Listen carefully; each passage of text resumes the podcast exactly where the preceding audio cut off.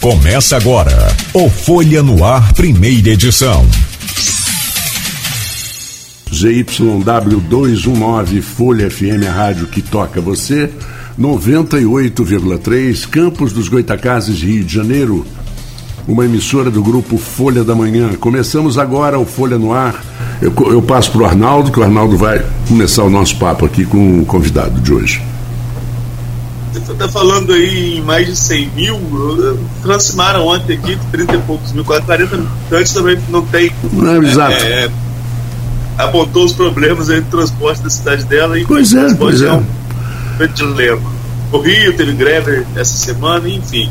É, primeiro, bom dia, Nelson, e queria já que você começasse a falar sobre esse assunto, que é, como eu falei, o próprio prefeito falou, o grande desafio da cidade, a questão do transporte público municipal.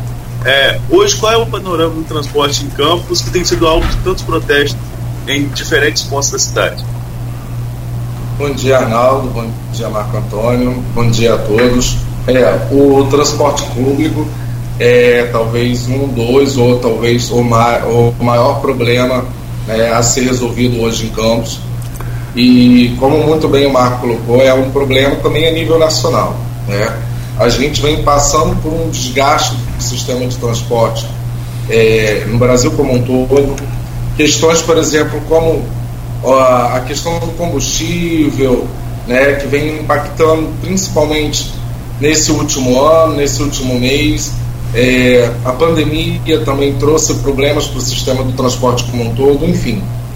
É algo a ser é, tratado e resolvido, mas que não é só uma particularidade de Campos, mas que em Campos está é, tá agravado, principalmente por, por algumas questões estruturais mas que é inclusive colocado pelo nosso prefeito, Vladimir Garotin, que tem que ser resolvido e vai ser resolvido.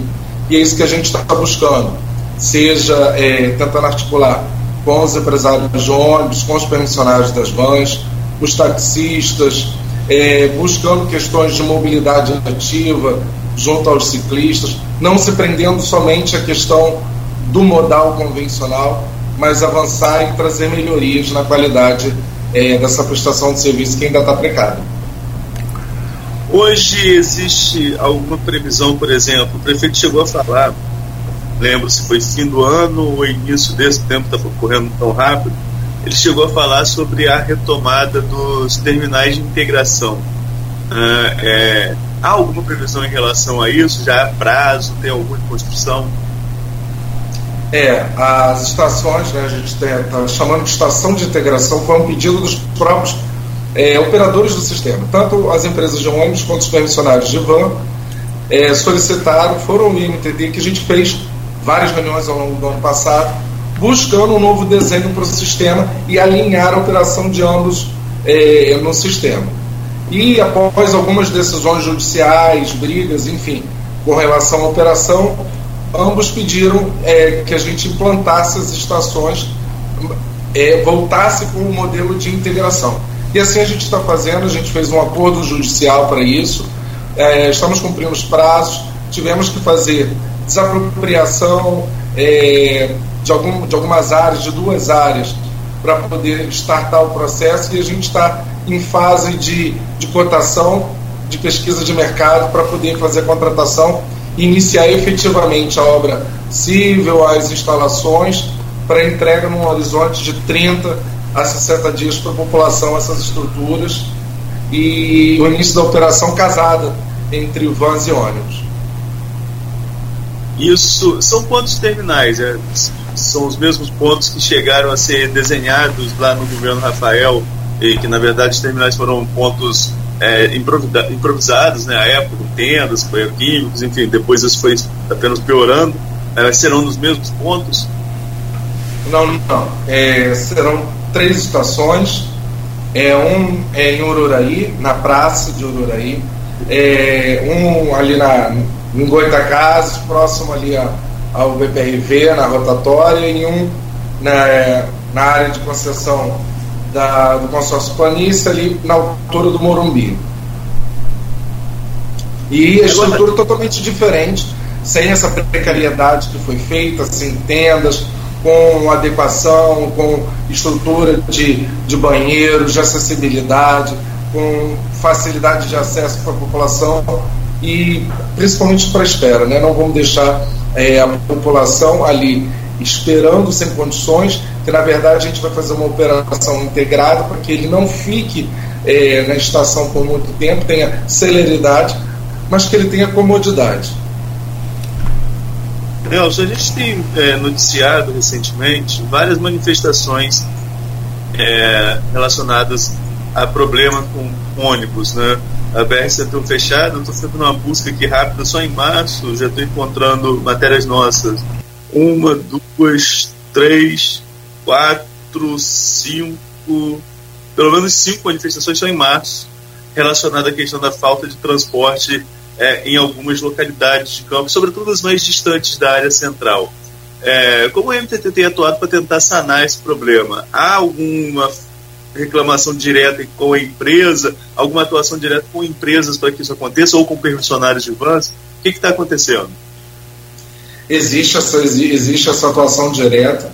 É, eu mesmo estive na maioria dessas manifestações, eu fui conversar com a população, não fiquei encastelado, é, é, achando que não existem problemas, existem problemas e a gente tem que resolver. E é só ouvindo a população, estando com eles diretamente, que a gente vai conseguir mensurar é, claramente essas questões. Muitas das questões eram com relação, por exemplo, ao horário, a disponibilidade de veículos, é, por exemplo, Sapucaia, Boa Vista, é, o pessoal estava reclamando de um, de um aumento da disponibilidade, principalmente no horário de atendimento escolar, né, que o, as vans que estavam operando ali no momento é, estavam muito cheias, saindo com carregamento sempre cheio de três vendas e não conseguia atender eles, não conseguia pegar ah, os estudantes, não conseguia que eles chegassem no horário. É, Conceição do Imbé, a gente teve algumas questões também de ajuste de horário para poder conseguir é, que os professores chegassem nas escolas, para que os alunos conseguissem chegar, ou mesmo após o término do horário escolar, que eles não ficassem muito tempo esperando para poder retornarem para suas casas, enfim.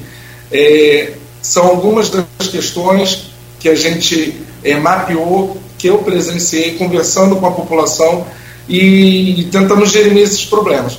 Hoje, por exemplo, tenho recebido algumas questões, por exemplo, de Jardim Carioca, e a fiscalização do MTT está na porta do consórcio Planície está hoje fazendo uma atuação para que a empresa coloque é, ônibus que disponibilize é, a, o atendimento para a população. Não vai passar é, desapercebido, tem que ser cumprido, tem que fazer, tem que aumentar a disponibilidade de veículos, tem que aumentar a disponibilidade de horários. Publicamos portaria para isso e é assim, notificando, multando e com a fiscalização em cima atuante que, que a gente vai conseguir melhorar.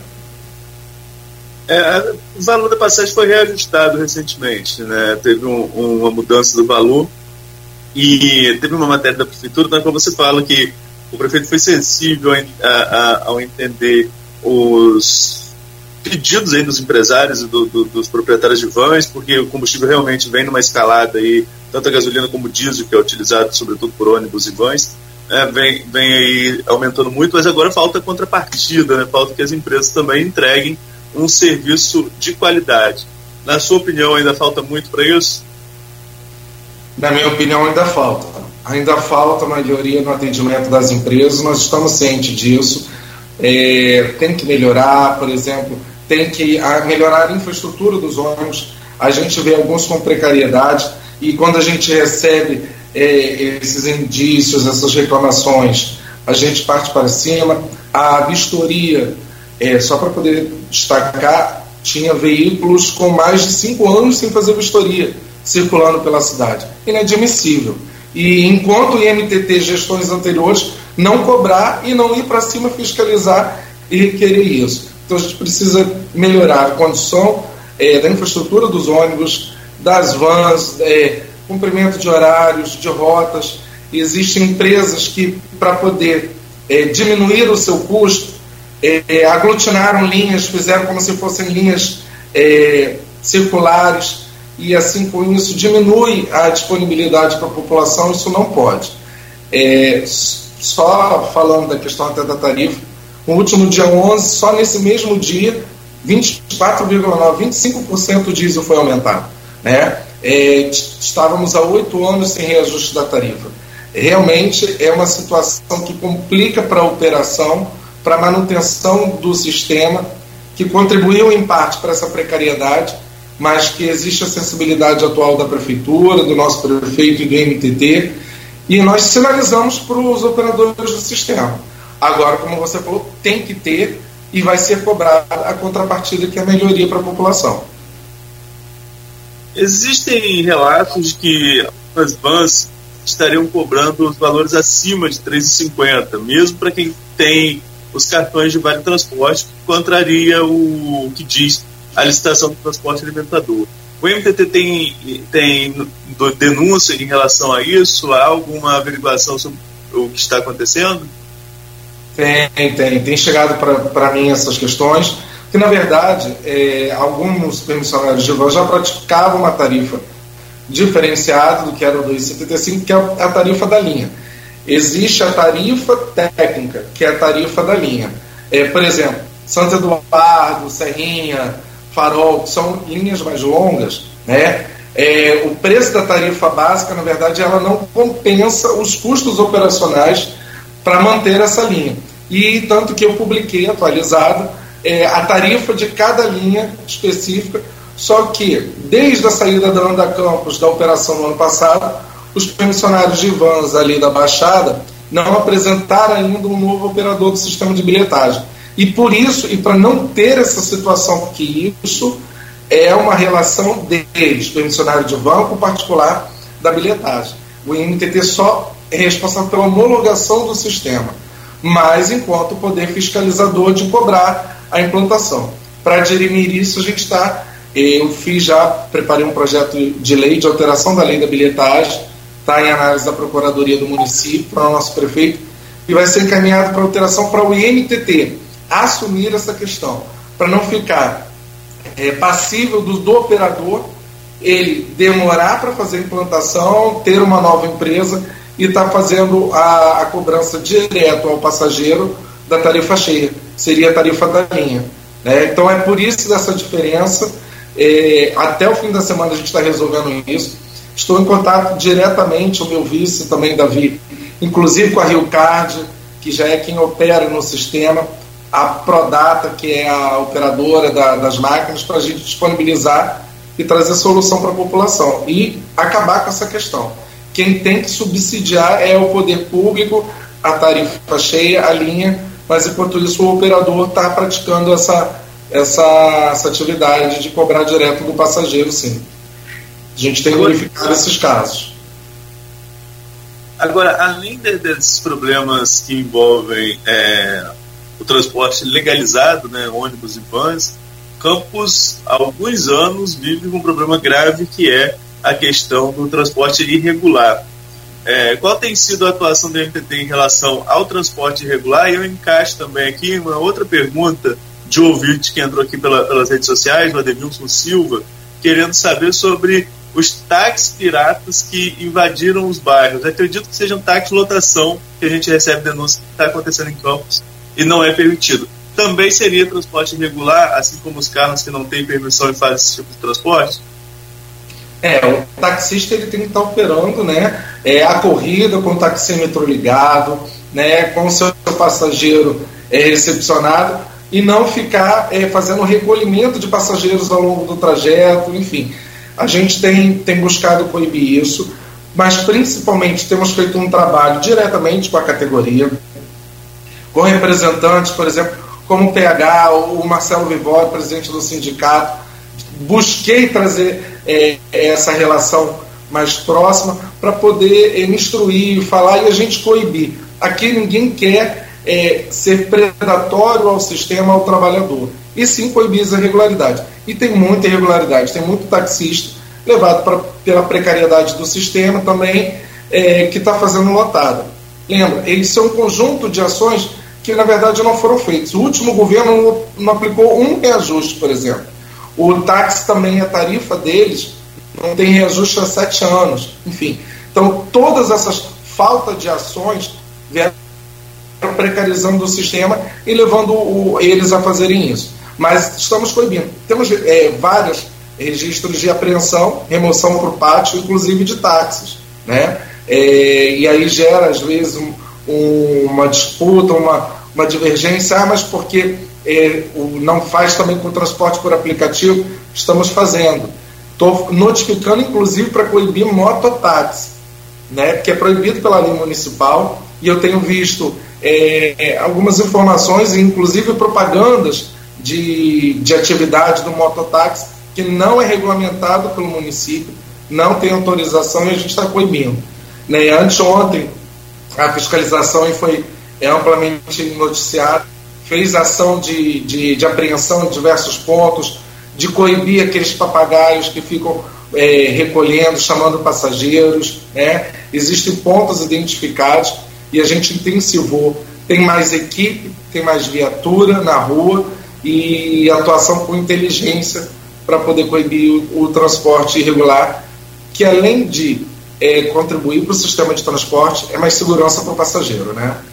É, um transporte irregular, a gente não tem medidas é, de segurança verificadas, a gente não sabe quem é esse condutor e está colocando em risco, em risco também a população né, com esse transporte. É, eu queria colocar uma sobre isso que você falou do mototáxi, é, e eu concordo com você, isso tem que ser, não pode ser né, à vontade, não pode ser do jeito que se quer, mas é uma modalidade de transporte que eu acredito que mais de que 70% das cidades do interior do Brasil usam e já estão aprovados.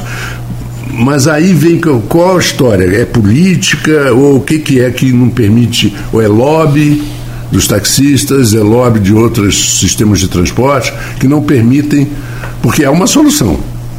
Se for regulamentado, é uma solução. Porque é um transporte rápido, às vezes de uma pessoa só, barato. E porque e depois eu quero, mais tarde, perguntar a você sobre o problema da fiscalização. Mas ah. vamos lá. Marco, é, não é love, não é nada, na verdade é só o cumprimento do regramento. Para a, a operação, para que seja regulamentado, precisa de encaminhamento para a Câmara de projeto de lei, alterando ah, o regramento que proíbe, né? Se lá atrás houve um lobby, houve uma participação maior da categoria, né, da classe dos taxistas, por exemplo, ou de outros operadores do sistema, também para poder coibir mais essa, essa, essa atividade, aí eu não, não, não tenho essa, essa informação. Mas no momento é simples. Não existe autorização, não existe regramento e não podemos é, deixar de coibir, porque senão é, a cada momento surge um novo operador local no seu bairro, é, que aí diz que tem a proximidade com o usuário e aí inicia a operação. E na verdade, e aí até partindo para a questão de fiscalização, o que a gente tem visto é inclusive circular por campos muitas motos precárias, sem emplacamento inclusive. Então, assim, é necessário, ok, é, é uma forma de sistema de transporte, mas tem que ser regulamentado, verificado os itens de segurança, que o IMTT, o poder público, conheça aquele motorista, saiba quem é, se ele tem condições de atender a população e não somente não tão somente abrir em grupos de WhatsApp, de, de Instagram, nas redes sociais, chamados como eu tenho verificado. Cadastre-se, traga sua moto, venha operar. Não, está no sistema viário, está no sistema de transporte, existem regras, existem condições de segurança que a gente tem que dar para a população e aí tem que ser cumprido. E primeiramente, ter regramento. Fernando. Nelson, é, esse aumento ou, esse, ou essa permanência do transporte irregular não é um sinal de que há uma falha no transporte regular da cidade? Então, eu tenho até pontuado é, para algumas empresas de ônibus em específico que vêm sempre me pedir é, ah, me indicar ponto tal virou ponto de transporte irregular, de transporte clandestino. E aí eu falo, eu preciso da maior disponibilidade de veículos. Porque só com a disponibilidade de veículos e cumprimento de horários, que a população vai ver, olha, eu estou sendo bem assistida, deixarei de pegar o transporte irregular. porque ele acaba se retroalimentando. Se ele vê a precariedade, é óbvio, o passageiro precisa ir trabalhar, se locomover, ir para o comércio, ir para as escolas, e ele vai acabar buscando outras alternativas. Né? Então é por isso esse trabalho de colocar o, o, o sistema para rodar, cumprindo os horários, com maior disponibilidade de veículos, e a gente tem avançado nisso. É, não só de reclamações, de pontos negativos, mas tem agora chegado bastante informação de, da população com a melhoria, com o atendimento e cumprimento de horários para a gente no UTT, o que me deixa muito feliz, mas ao mesmo tempo sabendo que tem que melhorar ainda mais, e é o que a gente está buscando fazer. Tem essa, essa coisa, Arnaldo, é, do. Arnaldo mora em Atafona, quer dizer, fica mais em Campos, mas uma vez eu indo para Atafona, Atafona não, Gruçaí, eu estava no carro, eu, minha mulher, meu filho, a namorada e meu neto. Me pararam e me acusaram de lotada. O rapaz falou, você está fazendo lotado. Eu falei, tô. É, só está carregando três pessoas. Eu falei, não, três não, você não sabe contar, são quatro. Tem um bebê aqui atrás. Aí eu tive que mostrar a identidade do meu filho, com o nome do pai, o nome da mãe. Então, esse tipo de fiscalização não pode ser assim. Você não pode, não, não pode ser no achômetro. Porque, infelizmente, a pessoa vai dizer, de quem está pegando a carona ou pegando a lotada, não vai dizer que está pagando.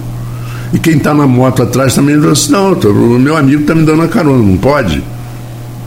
É, é uma, uma dificuldade muito grande você implantar, porque você vai criar uma, uma autoridade para uma pessoa que não tem essa autoridade. De desconfiar dos outros. É, é, esse tipo de abordagem acontece sim, tá? É, é uma abordagem mais direta, quando a gente faz algumas blitz, algumas retenções, e ainda é necessário. E vou, vou lhe dar um testemunho. Eu estive, eu tenho ido junto com a equipe da fiscalização para algumas dessas ações, ações conjuntas que a gente fez, inclusive, com o oitavo BPM, com a sexta CPA, com a guarda. É, o BPRV tem nos ajudado também. E numa dessas abordagens, eu verifiquei a passageira o motorista falou assim: não, são parentes. E pediu para poder conferir o documento. E a passageira saiu com o dinheiro na mão e falando assim: ah, é, a gente solicitou mesmo, a gente conhece ele, ele é dali do nosso bairro, então a gente vem com ele e a gente faz esse pagamento para ele e ele nos ajuda. Ok, é o que o Arnaldo colocou. Pela questão da precariedade, pela ausência de, de horários e de itinerários, a população acaba buscando esses meios. É, tá certo? Não. O IMTT, o poder público, tem que proibir esse transporte irregular e também cobrar a colocação de, de, de veículos é, do transporte irregular com atendimento de qualidade. Mas, assim, ainda é necessário esse tipo de abordagem, assim como é, a ação de inteligência, que é o que a gente está fazendo. É claro e notório alguns pontos de transporte irregular na nossa cidade é, e a gente sabe, tem feito esse trabalho de repreensão, é, principalmente na área central. Tem, tem momentos que a gente não vê mais é, o transporte regular, que é fruto do trabalho ostensivo da nossa fiscalização, coibindo, mas ainda existem muitos casos, registros, né, e que precisam ser atacados. E só com a melhoria total do sistema que a gente vai conseguir, na verdade, coibir. Porque o passageiro ele quer chegar ao seu destino, ele quer ir para o trabalho, ele quer ir para o comércio. É, ainda nessa questão do transporte, né, depois a gente vai voltando para o próximo bloco falando ainda sobre transporte, e depois tem muita pergunta de trânsito no, no, no nosso grupo de WhatsApp. É, ainda na questão do transporte, tem uma, uma, um cumprimento, uma exigência de regra que a gente queria saber se está sendo cumprido que é a questão de acessibilidade nos ônibus e principalmente nas vans, né? Que nos ônibus você sabe que acessibilidade é questão de elevadores. As vans também, as vans também têm, têm que ter, estão sendo cumpridas conforme a exigência da legislação. É, a gente está com, tá com essa exigência, inclusive para eles, tem que se adequar. A frota de, de veículos em campos não tem totalmente acessibilidade, assim como outras questões, por exemplo, como a questão da climatização né? Então, pela precariedade do sistema de dar condições para os operadores de renovar a sua frota, a gente tem verificado essas questões. Né? É, eu me deparei com veículos de 2006 rodando. Possível é, manter essa, essa, essa regulamentação, essa operação. Está fora da regulamentação, não cumpre com os parâmetros estabelecidos, não traz acessibilidade, não traz climatização. E para tentar é, solucionar melhorar é, essa questão, o IMDT tem buscado algumas alternativas que a gente vai estar apresentando ao prefeito para poder também estar contribuindo para a melhoria do sistema. É, Campos tem uma população idosa que precisa ser assistida, de deficientes, né, que precisam de, de acessibilidade, que devem e querem se deslocar, e a gente tem essa precariedade ainda assim. Mas o sistema como um todo estava precário. A gente está atuando em diversas frentes para melhorar e dar resposta para a população. O aumento da tarifa, por exemplo, esse essa reequilíbrio econômico é mais um fator para poder a gente é, cobrar e exigir é, atualização da frota, inclusive, por exemplo. Você citou aí a questão dos idosos, né, que tem direito à, à gratuidade. É, nos ônibus isso é comum e nós entrevistamos do, é, pessoas de empresas de ônibus, né, os donos de empresas de ônibus, e muitas vezes até reclamam que às vezes rodam só com gratuidade em determinadas linhas, em determinados horários é, específicos. Agora, e as vans? É, as vans também cumprem algum percentual? Tem como fiscalizar isso, saber se estão cumprindo esse percentual de assentos para idosos com direito à gratuidade? Tem, tem sim, e inclusive tem a colocação das que a gente chama de capas amarelas, né? São, são assentos direcionados com identificação para a população é, da gratuidade, seja deficientes físicos, sejam os idosos, para esse atendimento. A gente tem cobrado, é, fiscalizado também. Recebi, inclusive, vídeos esses dias é, de uma empresa de ônibus passando e não fazendo carregamento é, de idosos, assim como recebi um vídeo de pensionário de van não aceitando é, idoso, não aceitando também estudante. É, isso não será admitido está sendo proibido, e ambos foram notificados e multados. Tá? Tem que se ter o cumprimento, a assistência aos idosos, principalmente, né? É, não pode evitar. A gente sabe que tem um número alto de gratuidades, de circulação de passageiros que acabam não contribuindo né, é, financeiramente para o setor, para a operação, mas só que é garantido e assistido por lei, é constitucional, né? tem regramentos também municipal que garantem isso. É, a gente também está fazendo alguns estudos sobre essa questão da gratuidade. Enfim, não estamos de olhos fechados os problemas estruturais do sistema.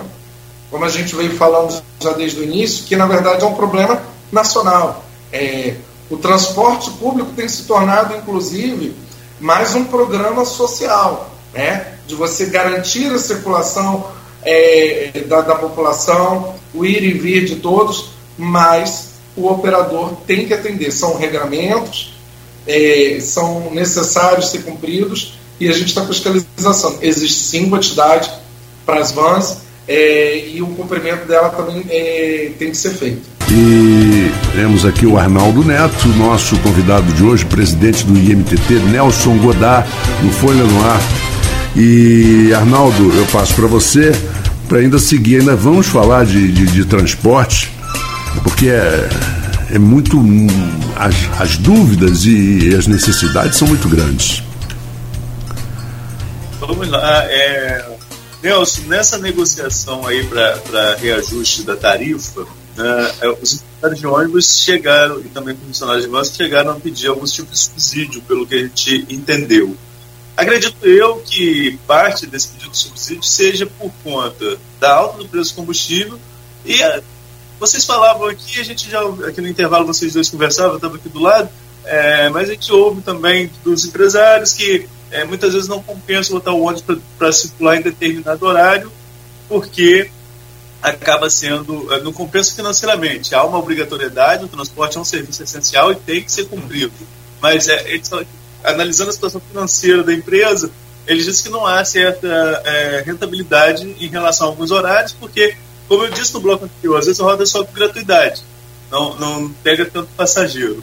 Pois bem, é, essa, por que, que essa, esse subsídio foi negado? O município não tem condições de, de cobrir ou realmente, no ponto de vista da MTT, não pode haver esse tipo de subsídio?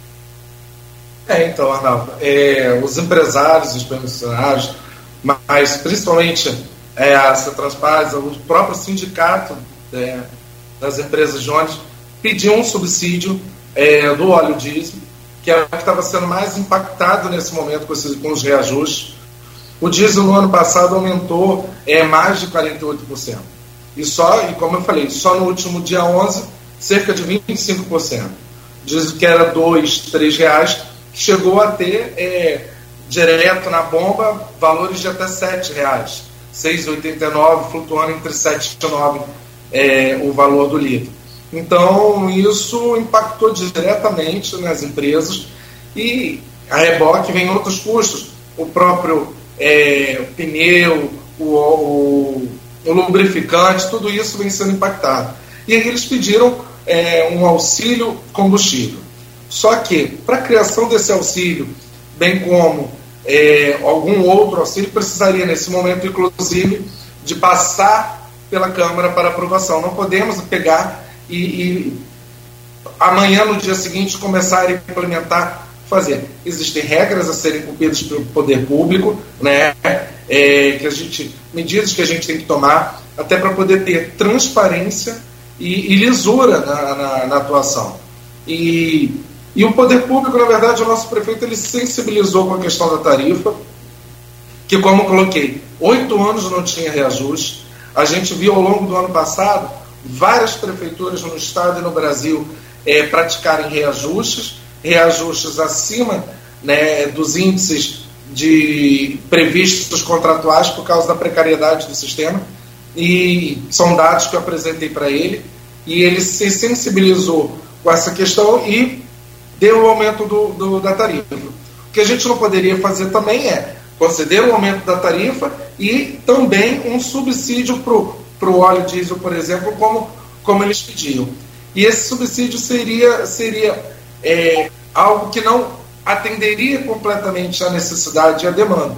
E aí os próprios empresários e permissionários, é, na negociação com a gente na prefeitura, entendeu de que nesse momento era importante o, o reajuste da tarifa e, e já foi um avanço muito grande né, após oito anos sem reajuste. É, tem aqui comentário de, comentário de ouvinte, e é sempre bom a gente trazer que quem utiliza normalmente transporte público, eu, é, o transporte público intermunicipal, só abrindo um parênteses aqui rapidinho, eu saí da Folha em 2017 porque já não aguentava mais transporte público na minha cidade. Eu, eu peguei o dinheiro da rescisão para comprar um carro, fui tomar vergonha na cara e aprender a dirigir. Você ver, depois voltei para a Folha um ano depois. Você vê a complexidade. Mais 2017, né? Não, mas é, o meu é intermunicipal, o meu não é. moro em, em, Atafona. É, você vê como que era a complexidade. Mas hoje, quem ainda utiliza o transporte diz que era bem melhor do que está agora, porque nem transporte tem quatro, quatro horários de ônibus. Então, o transporte é sempre um assunto delicado e fui usuário de transporte público, sobretudo intermunicipal, durante muito, muito tempo. Mas, enfim, é, tem um comentário aqui do, do José Ribeiro Neto. Ele coloca o seguinte: Estamos muito ansiosos para que retorne logo o nosso transporte no Jardim Carioca, aqui na região de Guarulhos. Que seu Ney, não sei quem é, se puder até explicar aí para a gente, sempre atendeu muito bem a demanda aqui no bairro. É, o secretário terá acessibilidade de retornar o transporte no nosso bairro? É, né, é, essa demanda, na verdade, é uma demanda para que retorne van no bairro, né, que já deu um tratamento é, à população anteriormente, é, assistindo eles muito bem com, com, o atendimento de van, só que ali é a área de concessão do consórcio planista. Tem previsão de é, é linha de ônibus e é o que a gente está fazendo, cobrando. Existe, inclusive, quatro reiterações do Ministério Público desde 2019 pedindo o atendimento dessa linha. Não tem como não ser atendido, não tem como o consórcio planície não colocar veículo para atender a população da localidade.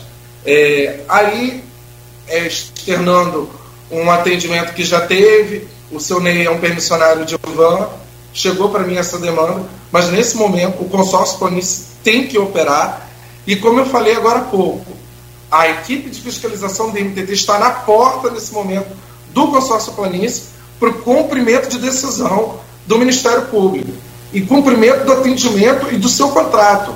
A empresa tem que prestar o serviço para a população, tem que disponibilizar veículo e tem que cumprir os horários. Eu já fiz algumas reuniões com os empresários, já solicitei, inclusive quando do aumento, e na frente de todos ali na prefeitura eu coloquei para o empresário. Tem que ter o um atendimento no Jardim Carioca. E ainda assim, passou-se duas semanas e reiteradamente houve um descumprimento. Então hoje a fiscalização está na porta do consórcio para que tenha veículo para atender e que saia o, o ônibus para atender a população. Não conseguindo, aí eu tomo, tomarei outras medidas, como um chamamento emergencial ou mesmo a realocação até para a van. Mas nesse momento, inclusive para atender decisões, encaminhamentos do Ministério Público, inclusive a empresa, o consórcio tem que atender a população. Um detalhe, Arnaldo e Nelson, que em qualquer lugar do mundo, é, um serviço desse tipo, uma concessão, a, a, empresa investe primeiro, depois ofere lucros. Aqui no Brasil é o contrário. Aqui no Brasil, uma, uma empresa é, contra, é, faz a, um acordo com aquela estrada, ele primeiro ele começa a cobrar pedágio, pedágio, pedágio, depois é que anos depois é que ele vai fazer melhorias na estrada. Na é verdade, isso aí é, é, é, uma coisa que. Agora, falando do, do, do transporte intermunicipal, que Arnaldo citou, é, você vê que essa lei de idosos e de gratuidade ou desconto é uma lei nacional para tudo. Mas as empresas de ônibus interestaduais, elas conseguem dar a volta. Porque você, por exemplo, hoje uma empresa aqui que é famosa aqui por ter né, praticamente a, o monopólio, você antigamente cada ônibus tinha três, dois lugares para idoso grátis. Hoje em dia já não, é dois lugares por dia. E se você e, e, sempre já estão cheios, sempre está cheio. Não, já foi vendido, já foi vendido. Ah, mas eu quero para mês que vem, para daqui a dois meses, não foi vendido ainda, mas a gente não pode vender. Então eles sempre inventam um, um regulamento para burlar a lei. Não, nós não podemos vender passagem. O caso já foi feito até, é, não digo CPI, mas uma audiência pública aqui em Campos, em 2013 ou 2014, exatamente da Bilium, é, para ver essa, essa situação de quilômetro, preço de quilômetro rodado e tal.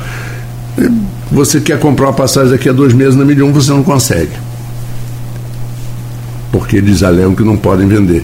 Porque tem certeza que tem a passagem naquele dia, daqui a dois meses, mas. Então eles sempre dão uma volta. Né? Mas a lei é a mesma. E isso não acontece nada. Quer dizer, não é um problema de vocês da MTT. Eu estou falando da situação que, que o município enfrenta dos ônibus municipais e que as companhias de ônibus intermunicipais e interestaduais conseguem burlar. Sim, sim. É, é, eles acabam criando mecanismos, gatilhos para poder diminuir né, é, essa, esse recepcionamento de gratuidade, que é mais difícil realmente ver que no transporte municipal, como a gente está na circulação, está na via, está na rua, está todo dia se deslocando, fica mais perceptível, né? Então, e Campos tem em torno de 31% da população elegível para a gratuidade. Não quer dizer que esses 31% estão em circulação diariamente a todo instante, mas 31% da população, cerca de 31% da população é elegível. É um impacto, sim, mas existem regramentos constitucionais. Por exemplo, o idoso acima de 65 anos é, é, é, é garantida, ah, e tem também o de 60 a 64, lei estadual e lei municipal. Então, enfim, outras formas de você talvez subsidiar, né, de você é, diminuir esses custos para melhor atender essa população estão sendo vistos, mas também só com a implantação de um sistema de bilhetagem como um todo no município. E aí eu digo, é, gerido pelo município, é, que garanta a, a, a, informação fidedigna dos dados de carregamento, é, que eu consigo avançar em questões como essa, de levar ao prefeito, talvez, para você conceder, fazer a verificação de algum subsídio ou de alguma tarifação diferenciada, mas só com um, uma certeza do carregamento. Hoje eu não tenho. É, até o ano passado não tinha nem um informe, o envio pelas empresas de ônibus do relatório mensal de carregamento de passageiros. É inadmissível uma questão dessa. Então, é, é uma situação que está sendo é, é, atacada e que a gente vai, vai dar uma melhor solução, inclusive para eles, que é benéfico para eles. Hoje vocês têm esses dados? Quantas pessoas circulam um mês em ônibus na cidade? É, a informação ainda é precária. Por exemplo, tem, tem vans que não, não tem bilhetagem, que o passageiro paga com o dinheiro, não contabiliza exatamente para a gente, né? Mas é, a gente tem uma estimativa de 600 mil carregamentos, é, perdão, de 50 mil carregamentos a 60 mil carregamentos por mês. Nelson, acho que seria a pergunta, a pergunta do milhão, seria a pergunta de solucionar o problema de campos. Você hoje está no MTT há um ano e quase quatro, três meses, né? Estamos terminando o mês de março agora. Está é, tá acompanhando mais a, a, a questão do transporte da cidade de perto. Você vê uma solução a médio prazo para a questão do transporte em campos, a, a médio ou longo prazo? Se sim, quais são as ações que vão levar a esse tipo de solução? Sim, eu vejo. Eu vejo e, e, por acreditar nisso e ter certeza disso que vai acontecer, que aqui estou, né? Porque, como a gente tem falado, a situação do transporte em campos é, uma, é no Brasil como tudo era um abacaxi. A gente estava brincando antes, eu e o Marco Antônio. É, existe sim, mas é, são com ações como a gente está fazendo, de reestruturação do sistema, de, de melhorias, com a implantação da integração, com a revisão tarifária, com a implantação de bilhetagem, com a cobrança é, dos horários, com o acompanhamento, por exemplo, do GPS, que a gente também vai estabelecer, com a melhoria das condições das vias, que isso melhora a condição de operação também é, do sistema como um todo. É, existem outras questões, como criação de novas linhas. Então, a gente vai, com várias ações, melhorar o sistema de transporte e dar melhorias para a população. Inclusive, questões como renovação da frota, é, existem alguns outros estudos também, como a colocação de ônibus elétricos para circulação. Então, no curto, médio prazo, existem sim boas notícias, melhoria da percepção do transporte para a população e melhor atendimento, sim. A sua, sua resposta acaba contemplando também que a pergunta do nosso ouvinte número um, Maurício Batista, perguntando sobre o projeto do governo do transporte. Na fiscalização a gente falou no, no bloco anterior, mas eu ainda tenho algumas perguntas em relação ao transporte antes de a gente virar para trânsito. E, e, olha que trânsito tem, tem bastante, bastante coisa. É, Nelson, queria falar com você em relação é, ao, à implantação daquele aplicativo de transporte coletivo que substituirá o Mob Campus. Qual andamento está esse processo? Em que andamento está? É, é esse processo atrasou um pouco, tá? teve um atraso de uns dois a três meses para a sua implantação, mas a gente está concluindo para poder, ainda nesse semestre, provavelmente já no próximo mês, ou no seguinte, junto, casado com a implantação das estações de integração, ele está sendo disponibilizado para a população. Né? Porque assim como a bilhetagem, a, o georreferenciamento é atribuição do particular, do operador do sistema, né? do permissionário de van e da empresa de ônibus. Só que a gente vê o não cumprimento. Quando eu cheguei, o, as empresas ônibus tinham retirado o GPS, existiam questões até muito obscuras com relação a esse pagamento da empresa que fazia o georreferenciamento, que envolvia o IMTT, enfim. É, nós cortamos isso, não cabia ao IMTT, por exemplo, é, pagar mensalidade de algo que era do particular.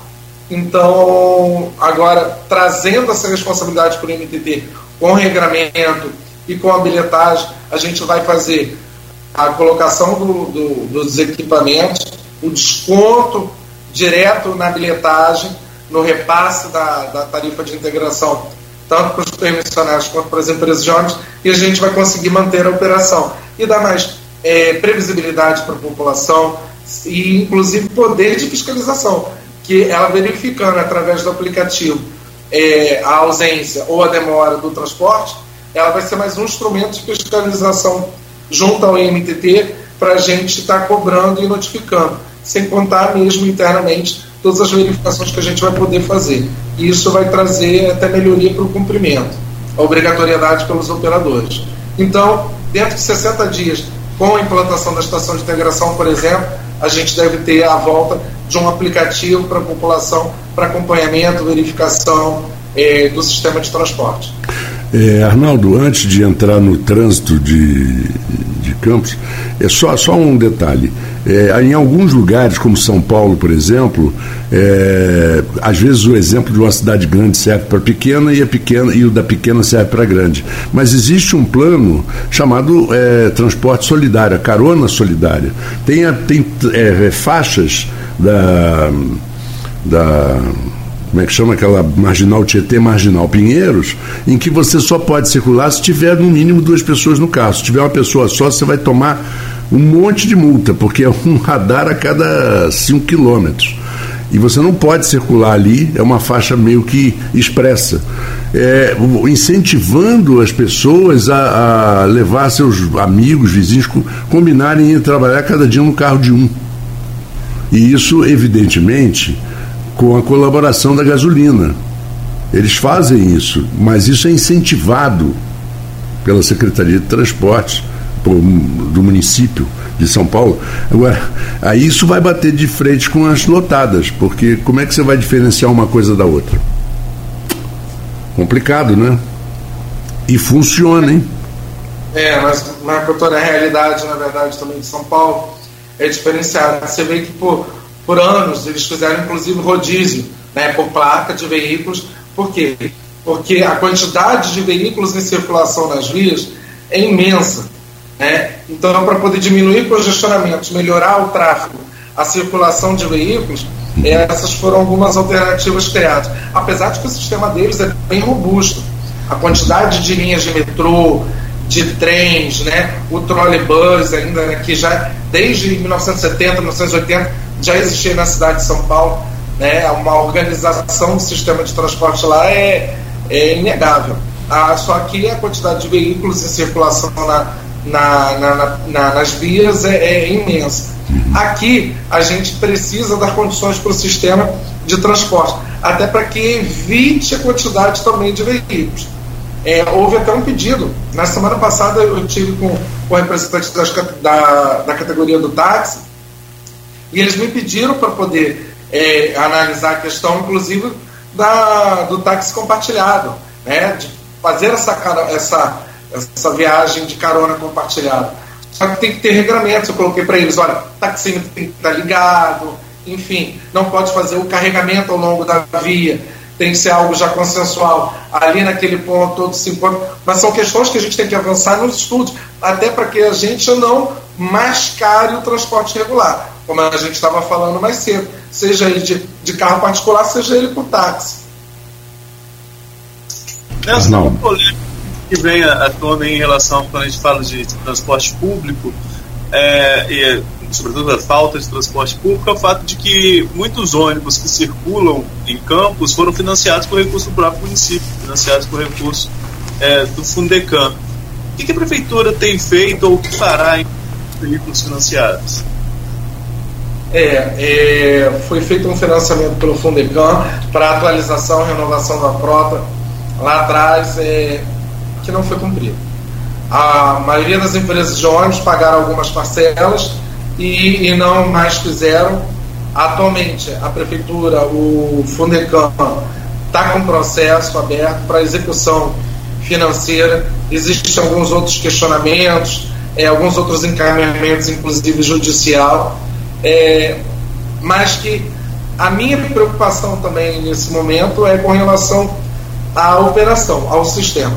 Imagine-se, por exemplo, é, que já é precário, o município pegar e fazer a execução e, e tomar esses ônibus, porque é patrimônio próprio, né? porque não foi honrado, não pagaram, não pagaram as prestações, existe uma dívida em aberto, e aí prejudicaram o sistema de transporte. Claro, está sendo cobrado, está dando encaminhamento, algo que estava parado né, na gestão anterior e agora está sendo feito, está indo para execução.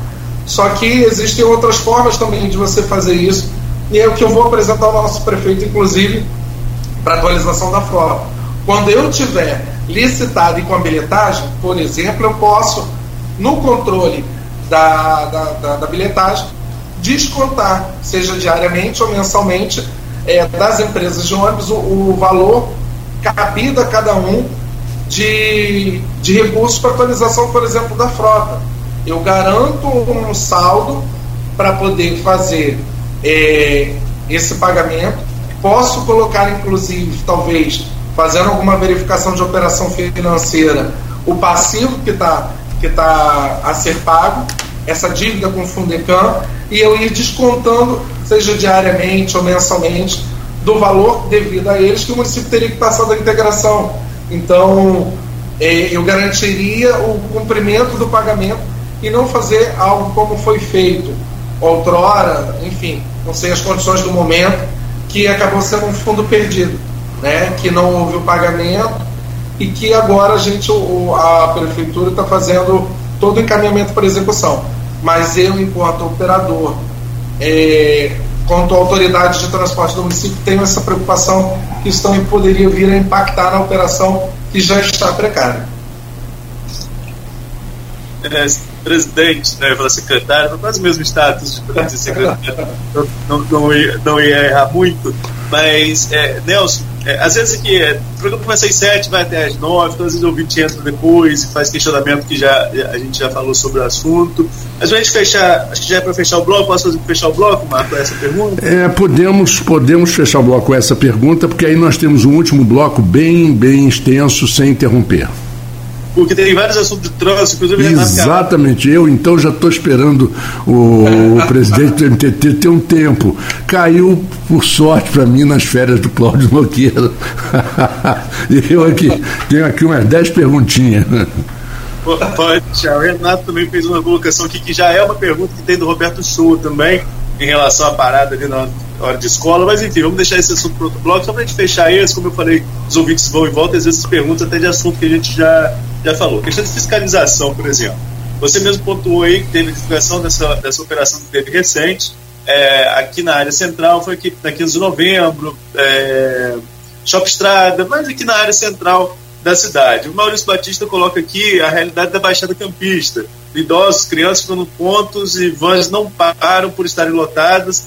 Qual o projeto que foi feito pelo governo já em quase um ano e meio para atender essa questão? E a fiscalização em relação a isso, se realmente tem as vans só passam lotadas, precisa aumentar ali a questão de, de disponibilidade de veículos para atender a essas localidades que estão um pouquinho mais afastadas do centro.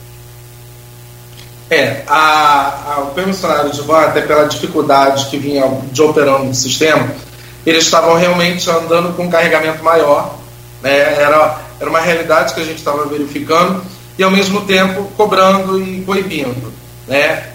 Gerou até uma certa insatisfação, inclusive com os permissionários, porque os agentes de fiscalização do IMTT estavam parando e removendo esses veículos. Né? É, e aí os permissionários questionavam até pela questão da precariedade do sistema, a, a dificuldade para atendimento, da tarifa, enfim. A gente veio buscando, como a gente está falando ao longo de, dessa entrevista, dessa participação, inclusive com o aumento da tarifa, as melhorias, mas o cumprimento do, da, do, do atendimento não pode ser precário. Então a gente está buscando a redução da quantidade de, de pessoas nas vans, redução não ter é, aglomerações, pessoas em pé, lotadas, com a ampliação do atendimento com maior disponibilidade de vans nas linhas. inclusive também a fiscalização hoje, porque eu recebi justamente uma reclamação ontem, direto, inclusive, de um morador, de, inclusive de Baixa Grande, falando sobre o atendimento é, na localidade, na região, e a fiscalização também está lá hoje para poder é, coibir essas práticas, para garantir o atendimento dos estudantes, dos idosos e, e reduzir a superlotação nas vagas. E a gente sempre combate o papo na, no intervalo.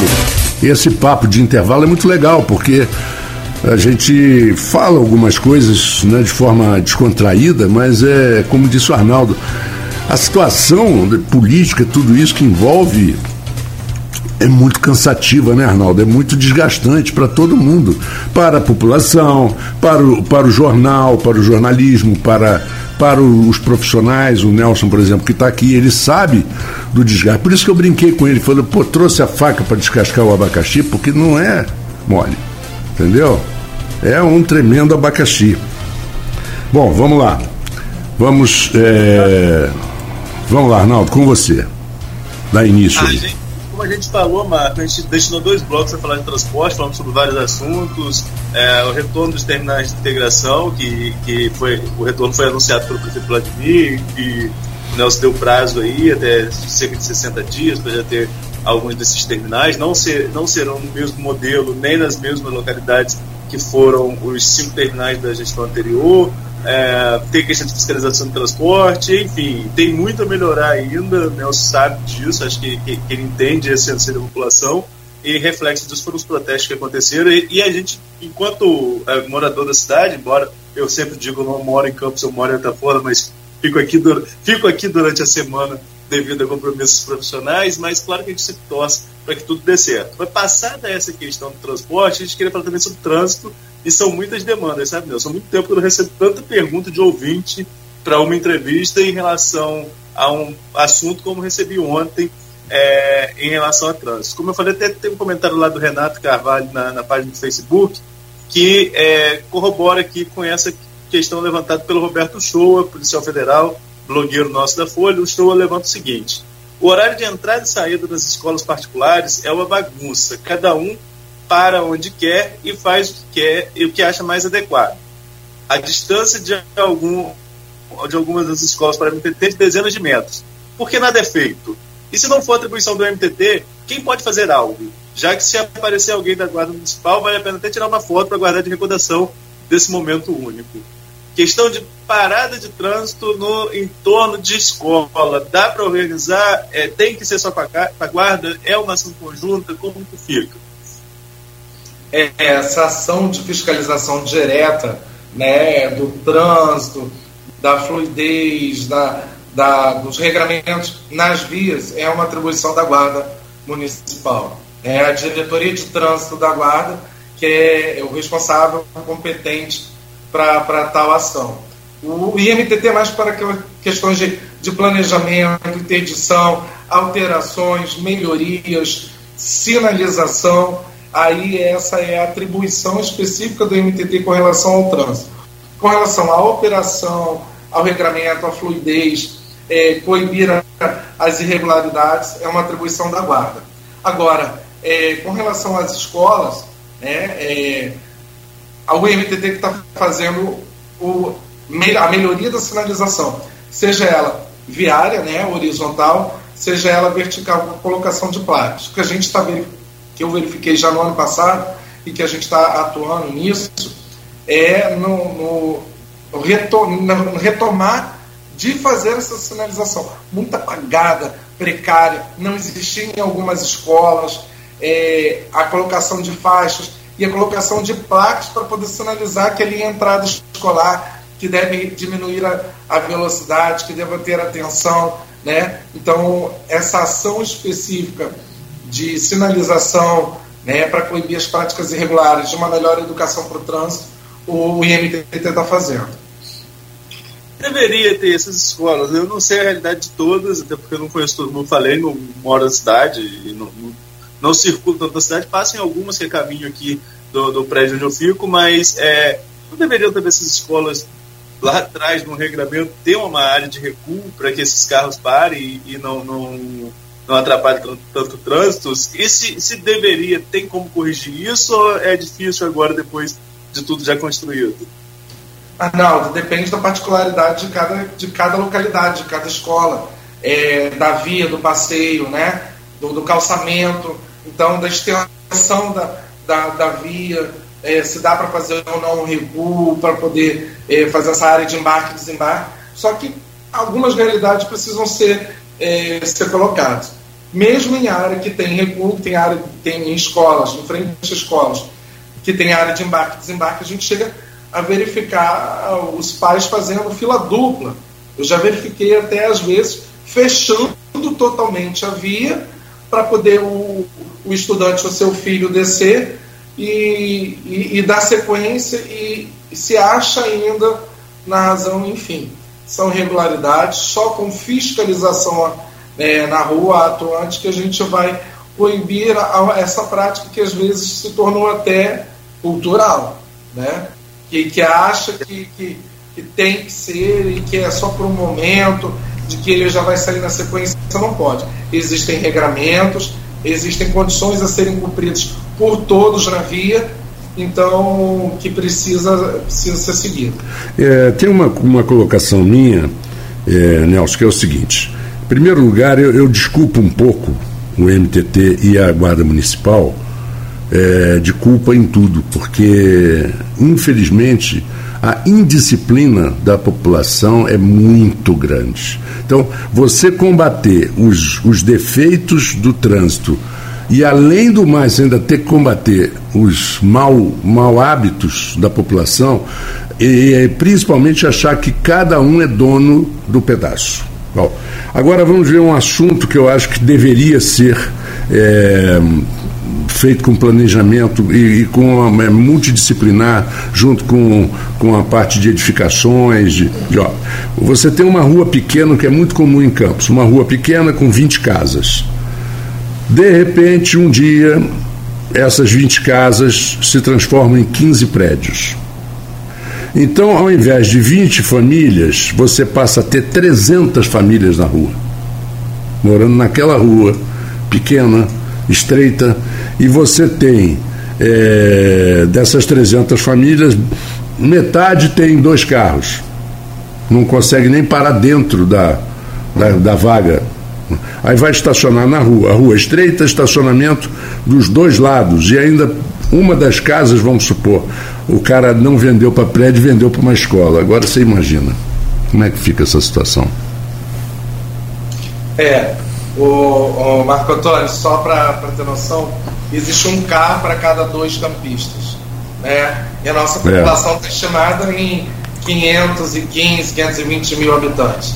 Então é mais de 260 é, mil veículos que, que podem estar em circulação, impactando nas vias, né, nas questões de estacionamento, de vaga, de circulação, de fluidez do trânsito.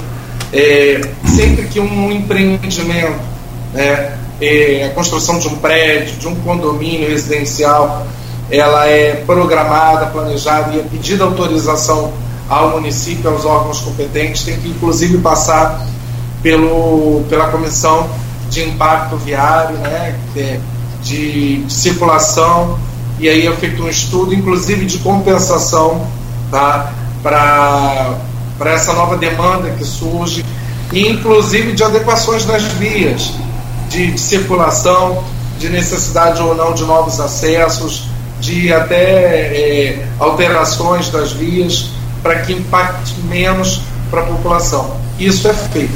Isso é, tem, tem inclusive sido acelerado esses estudos, essas reuniões para poder apresentar soluções. Pois é, é, Arnaldo, você, depois eu engato outra. Vamos lá, tem, tem várias solicitações aqui também, são muitas, como eu falei, são muitas perguntas. Agora tem uma aqui do Guilherme Teller que é, é, é, é uma provocação interessante. Quem fiscaliza esses trenzinhos, ele coloca entre aspas, que circulam pela cidade com as crianças em pé e sem cinto? É uma questão cultural. Né? Eu lembro quando eu era criança, na hum. cidade que a praia tinha, né? Agora. Eu, é, quando era criança, tinha no Rio, imagina. É. É, pra chegar no Rio, Marco, é uma época. Para chegar em São João da Barra leva muito tempo. não, mas você imagina, quando o Rio era. Quando eu era pequeno, o Rio não era o Rio, né? Era um pouco é, diferente, né? Brincadeiras à parte, que, é, é, é, infringe alguma regra? Quem fiscaliza? Cabe vocês que fiscalizam a questão de transporte? É, na verdade, está em circulação no trânsito, sem cumprir com normas, com, com especificações, é, seria a guarda também. Inclusive no plano de mobilidade a gente está colocando, e aí o MTT buscando para regulamentação, criar normativas, né? tem que se cadastrar, tem que pedir autorização, tem que passar por vistoria, para o regramento, para condições de conformidade. Então, é uma ação conjunta que a gente está fazendo, buscando para poder eh, dar regramento e fiscalizar. Mas existem algumas questões, por exemplo, também no verão, que a gente andando ali por farol, por exemplo, a gente vê picape, eu visualizei uma picape e, e, e, as pessoas sentadas em cadeiras de praia na, na, na carroceria, enfim, é algo cultural também é, né, são questões que, que, que permeiam, mas que existe, tem que ter fiscalização sim, e a guarda faz essa fiscalização e o MDT está buscando um regramento também. Vou seguir aqui nas perguntas dos ouvintes, e aí aqui não é uma pergunta, é, é, é uma colocação, e depois tem outras também nesse mesmo sentido. Eu vou engatar a pergunta a partir dessa colocação do Arthur Guzmão, que é procurador de carreira do município. O Arthur coloca o seguinte: não é uma pergunta, mas uma solicitação. Na segunda, quase presenciei um grave acidente no cruzamento da Baronesa com o de Góis, próximo ao IMTT. O semáforo do cruzamento desligado já faz aniversário de mês, já faz aniversário de mês e o local é passagem de alunos e pais de várias escolas. Seria possível uma atenção e solução? Aproveitando a oportunidade, solicito também atenção à Rua Nações Unidas, pois é pequena e mão dupla e em certos horários com estacionamento ali e acaba tumultuando o trânsito. É... Sobretudo a questão de semáforos. Né? Ele coloca aqui dois problemas. Um de semáforo, que é que ele colocou pontual Gil de Góes com a Baronesa, e o outro na Nações Unidas, que é uma rua estreita que permite estacionamento em via de mão dupla. É, são dois assuntos interessantes que a gente pode abordar até em tempos separados. Primeiro, semáforos. Semáforos, solução para esses semáforos da cidade. Temos muitos semáforos em sinal amarelo, às vezes alguns apagam e demoram um tempo. Uh, quem acompanha isso? Quem fiscaliza se está funcionando ou não?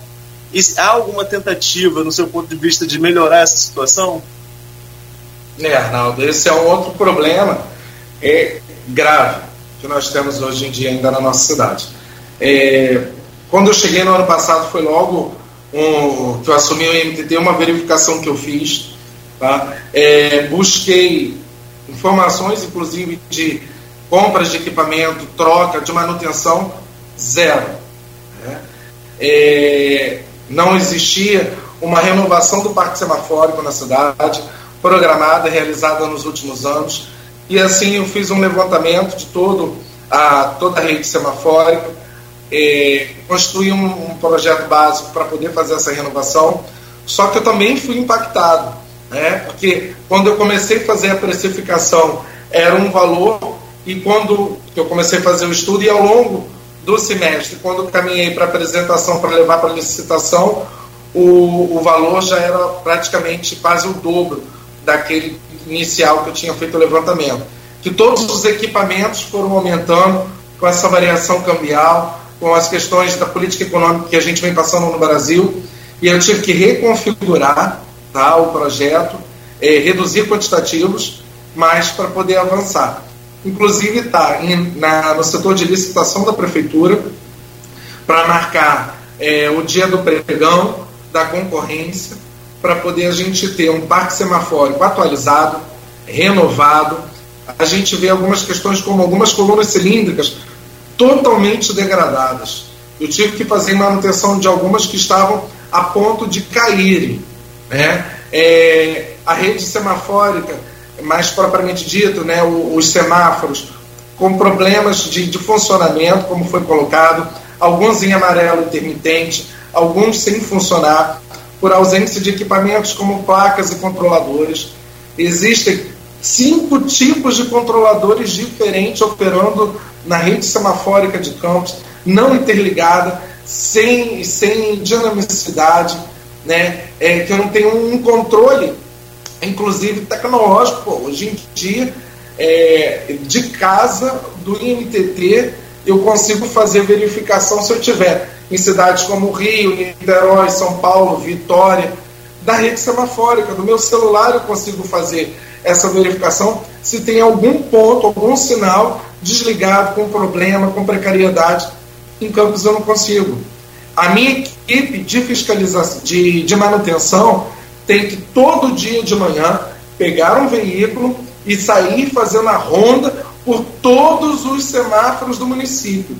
E aí, se eu começo por um trajeto e é o último que, por exemplo, está com problema, olha o tempo que eu levo para poder sanear um problema ou para evitar acidentes, salvar vidas. É inadmissível uma situação dessa. Eu preciso ter controle, ter gerenciamento e saber, dentro de um centro de controle, dentro do MTT, ah, o semáforo tal na rua tal, o cruzamento tal deu problema. E o sistema já me apontar. Foi por queda de luz, foi porque rompeu um fio, foi porque queimou uma lâmpada. E imediatamente o meu funcionário ir para poder fazer o reparo. E não ele pegar um veículo e ficar fazendo ronda, circulando pela cidade para ver se tem algum problema ou não ou só a partir das reclamações da população. É, é uma situação que tem que ser corrigida. Já que você está falando. Esse semáforo, inclusive, colocado, é, a gente tem problemas deles com dele com placas, tá? A gente já fez substituição de placas, é, voltou a funcionar, deu defeito novamente e só com e agora já foi restabelecido novamente, só com a substituição do equipamento completo e eu, como eu falei, eu estou há dias de ser marcada a licitação para ter uma empresa para poder mandar equipamentos novos, atualizados, com sistema interligado, é, para poder solucionar esse problema e dar inclusive uma cara nova para o trânsito, para os semáforos da nossa cidade. Isso é uma exigência do prefeito Vladimir Garotinho, ele tem me cobrado isso. É inadmissível a gente manter essa precariedade no sistema sem contar que não é só para circulação, mas como também para salvar vidas. Né? Bom, já que você está falando de semáforos, eu vou interromper o Arnaldo, é, mas você já falou também da, da, da necessidade de se acertar, porque onda verde, que é uma sincronização, é perfeito. Você um, semáforo fecha, o outro, você abre, aí o outro fecha. Aí você andou 20 metros. Aí o outro fecha, aí você anda 20 metros. Avenida Paulista, você anda ela inteira, se você for a 50 km por hora, se não tiver trânsito, né? Lógico, né? Você anda ela inteira com todos os sinais verdes. Eles vão virando verde na medida que você vai chegando perto. Uma sincronização perfeita. O, o semáforo, Nelson, ele pode ser uma coisa que resolve a situação da cidade, Agora, um semáforo mal colocado, ele arrebenta com a cidade. Um, quanto mais três, quatro. No governo anterior foi colocado um semáforo em frente a uma academia, na 28 de março, em frente a um supermercado, que mudou de dono até, ali no cruzamento da 28 de março com a Marechal Deodoro, que é uma rua que tem um movimento mínimo, mínimo, mínimo, mínimo com o fechamento da academia e com aquele sindicato que tem ali laranja, que praticamente você não vê ninguém, está sempre com a porta fechada, quem está no sentido do jockey não, não tem carro cruzando. Porque os carros que vêm pela Marechal Deodoro entram à direita na, na 28 de março. Então o semáforo fecha, fica muito tempo fechado, é um minuto pelo menos. É, em bola, todo mundo que está vindo pela Carlos Lacerda, que já tem um problema sério que vocês vão ter que resolver, que é o posto de gasolina Top 7, que criou as bombas de gás, e as pessoas param numa fila dupla na Carlos de Lacerda, no sentido da 28 de março, que é mão dupla, olha que absurdo, que é mão dupla, e você tem que esperar a gentileza de alguém para seguir Aí você entra, tem ainda que dobrar a esquerda da Marechal Floriano. Quer dizer, é uma loucura aquilo ali. Aquele semáforo já causou pelo menos uns três ou quatro acidentes e dois com morte. Dois com morte. Um, uma moto furou o sinal e tinha um, um caminhão entrando à direita na, na, na Carlos Lacerda e a moto foi parar embaixo do caminhão. Morreu o motorista, que era um rapaz que trabalhava no mercado municipal, o Arnaldo lembra disso, morreu a mulher dele. E já teve dois carros que, porque não iam parar, mas viram que os outros na frente pararam, entraram por cima da ciclovia. Até hoje está arrebentado aquela, aquele concreto, aqueles canos da ciclovia. O carro foi parar do outro lado, quase ali no, no sindicato. Então é um, um, semáforo que ele não só causa dificuldade, ele causa problemas graves. E esse semáforo, se não for retirado dali, nós vamos amargar com mais problemas e problemas e problemas e problemas, porque a, a, a população ela não respeita contramão, ela não respeita é, é, preferencial, não respeita nada. Preferencial aqui da Rua dos Andradas não é preferencial da Andradas, é preferencial das transversais da Oliveira Botelho, da, da, da Sanguedo, da João Pessoa, e todo mundo vem pela. Outro dia atropelaram um motociclista aqui na porta que veio parar dentro do bar. Então essas coisas são pequenas, mas isso tem que, ter, tem que ter observação. Porque a gente pode ter mortes por causa de uma coisa mal colocada. E eu sei que não foi o governo do, do, do, do atual prefeito que colocou esse semáforo ali. E na época eu conversei com o secretário, com uma pessoa que estava no seu cargo e disse: Olha, o que vocês fizeram foi uma bobagem. Eu disse, ah, eu já sei, mas agora não tem como tirar. Poxa. Ah, enfim, tem como tirar sim. É, irregularidades, é, questões que são prejudiciais é, para a fluidez do trânsito, para as vias, e principalmente que podem causar acidentes e causar mortes, podem e devem ser revistos sim. Né? É, o que eu tenho verificado também é, por exemplo, é, abre um empreendimento, abre uma loja, um, comércio, alguma coisa, fato, chega logo o pedido ao INTT para poder se fazer uma faixa em frente ao estabelecimento, às vezes uma faixa de pedestre, às vezes no meio do calçamento, no meio de uma quadra, sem, sem cabimento, não tem uma interseção, não tem um semáforo, não tem um, um cruzamento é, é, próximo ou com um nível de acidente para poder você é, precisar de ter alguma sinalização mais específica. Aí pede-se para colocar semáforos também, enfim. É, são práticas que têm que ser proibidas, que têm que ser é, tratadas. Vou pedir para fazer logo de imediato essa verificação desse semáforo. É, respostas serão dadas. Tá? Não pode, se está causando acidente, se foi mal colocado, se foi mal planejado, tem que ser revisto, tenha certeza que, que nessa gestão a gente assim vai fazer. Não tenho compromisso nenhum em, em, em não melhorar a, a, situação das vias e dar qualidade e segurança no trânsito para as pessoas. Só, só uma coisinha, estão, se você ficar cinco minutos, se você ficar cinco minutos ali no posto, você vai ver toda a confusão que ele causa. Não precisa de e, e acreditar só na minha palavra. Não. Você... Perfeito. Um engenheiro de tráfego da MTT, vou estar colocando para poder, poder ir na localidade, ver soluções, ver as ações que merecem ser cabidas e, e se a remoção do, do semáforo for a solução, assim vai ser feito, não tenha dúvida. E só para complementar também da questão da fluidez do, do, do, trânsito e dos semáforos, esse projeto que eu estou colocando para licitar inclui, inclusive, é, videodetectores, né? É, que você falou da, da onda verde, que a gente tem chamado de onda livre do trânsito. É, com, esses, com esses detectores, eu vou ficar fazendo a contagem do trânsito, da fluidez, do número de veículos na via constantemente, real time, em tempo real. Entendeu? Então, se eu estou verificando que a via está com retenção, tem um volume grande de veículos, o próprio sistema vai ficar fazendo essa contagem, é, são laços de percepção de quantidade de veículo, e o próprio sistema vai abrir ou vai manter por um período maior é, o sinal verde para fluidez do trânsito, para melhoria, para que diminua as retenções e, e, e, a trafegabilidade da via.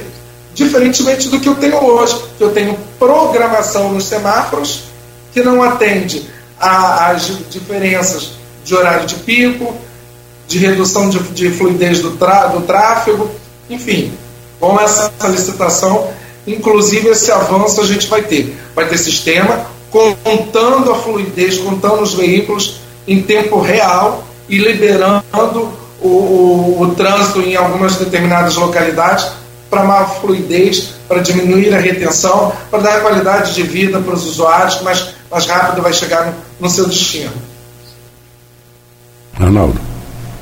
Como eu falei, vou continuar aqui nas perguntas. O Arthur, ele falou sobre semáforos e também fala sobre a questão da Rua das Nações Unidas, que é uma rua pequena e tem se tornado um caos em certos horários, porque permite estacionamento dos dois lados e a mão é dupla. No mesmo sentido, é, tem um outro comentário aqui do Rider, ele fala que a esquina da Rua Barão, do Barão com Benta Pereira, quem vai pela Benta fica com a visão encoberta para atravessar. Carros estacionados na esquina cobre, cobre a visão. A Benta não pode ser mão dupla naquele trecho.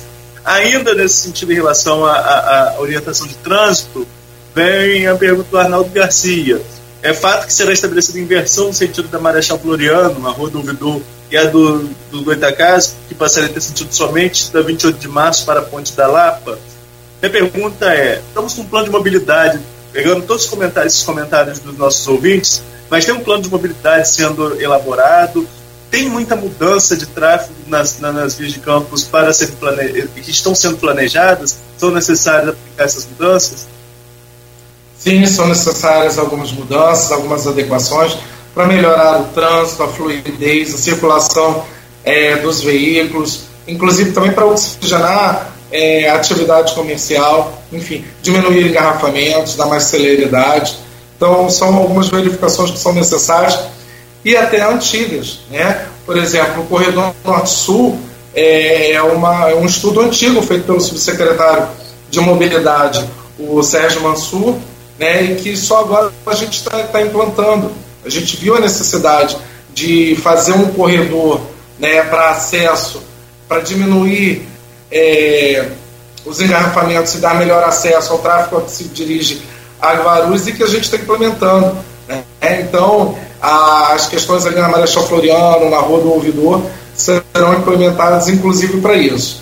Com relação às Nações Unidas, é, sim, existe um projeto também para torná-la mão única, tá?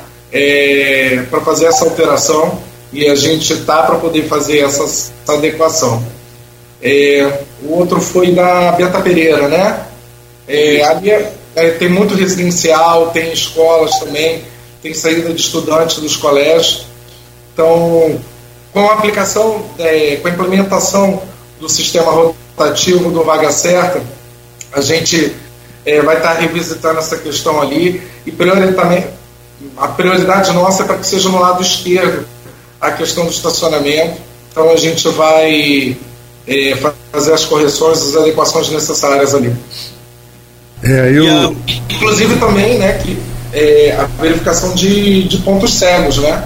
Para poder melhorar a fluidez é. e diminuir é, esse, esse, esse, índice de acidente. O, o, problema das preferenciais também é muito importante, porque aqui na, na, na Andradas, que eu já citei, toda esquina tem uma placa enorme de pare.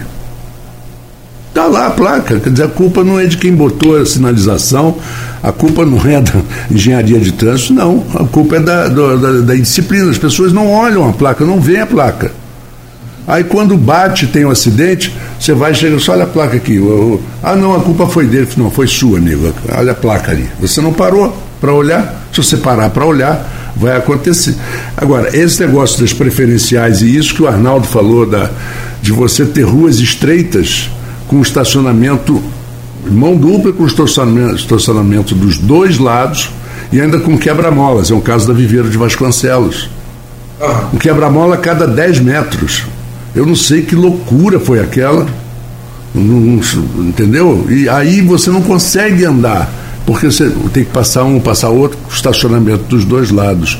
E isso que o Arnaldo falou é, É a mais pura verdade. E só incluir essas ruas do centro, que foram todas reformadas no governo de Rosinha, fizeram todo o sistema de iluminação de fios para baixo da terra, que nunca foram feitos, porque as concessionárias não querem fazer jogar os fios subterrâneos e todo mundo para em cima, você pode ver a rua Carlos Lacerda, a rua dos Andradas, a outra, já está toda destruída. Quer dizer, a obra que foi feita já tem que fazer outra.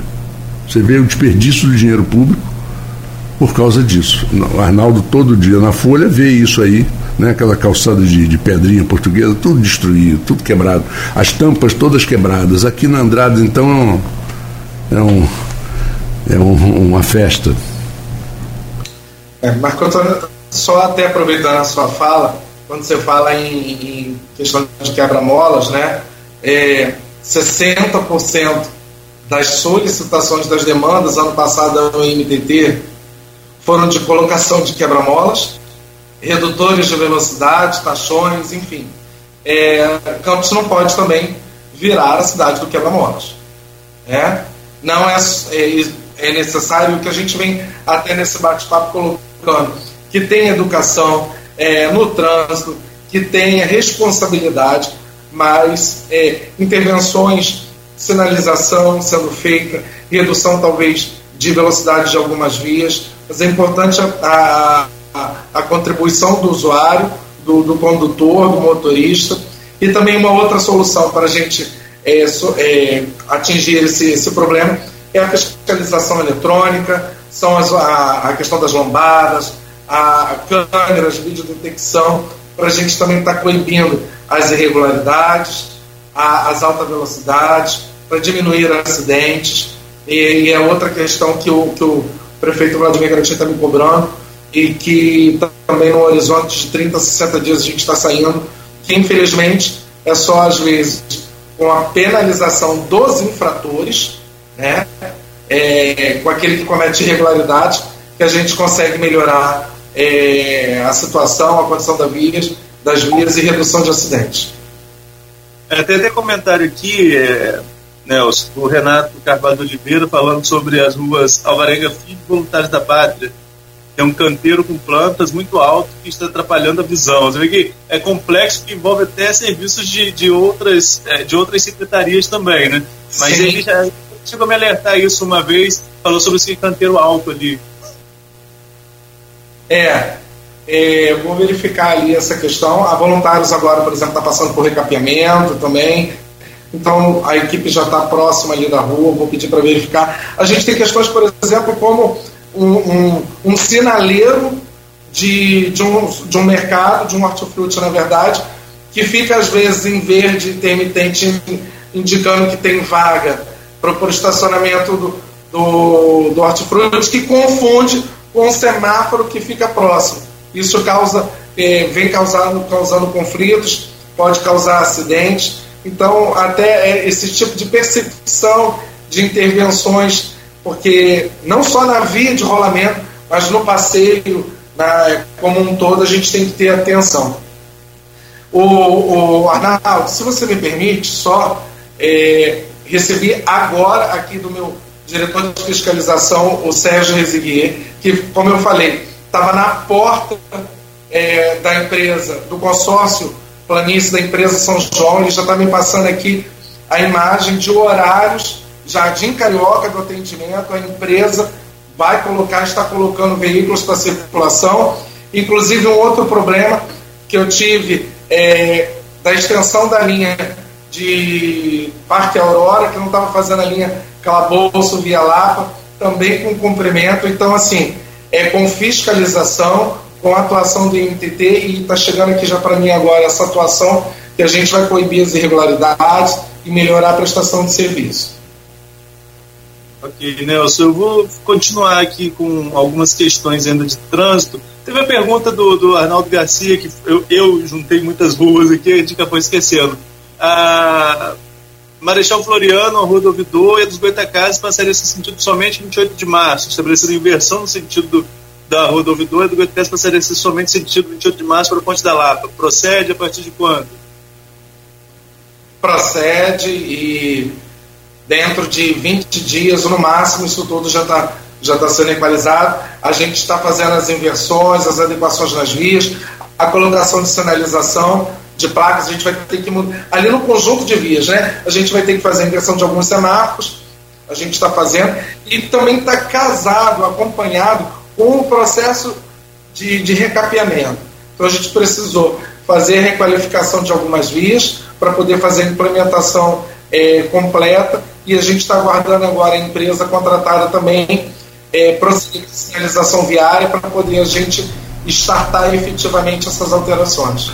No caso, Arnaldo, você falou da Marechal Floriano em direção à Ponte da Lapa. A que teria mais sentido em direção à Ponte da Lapa era a Rua dos Goitacazes, porque ela é direta na Ponte da Lapa.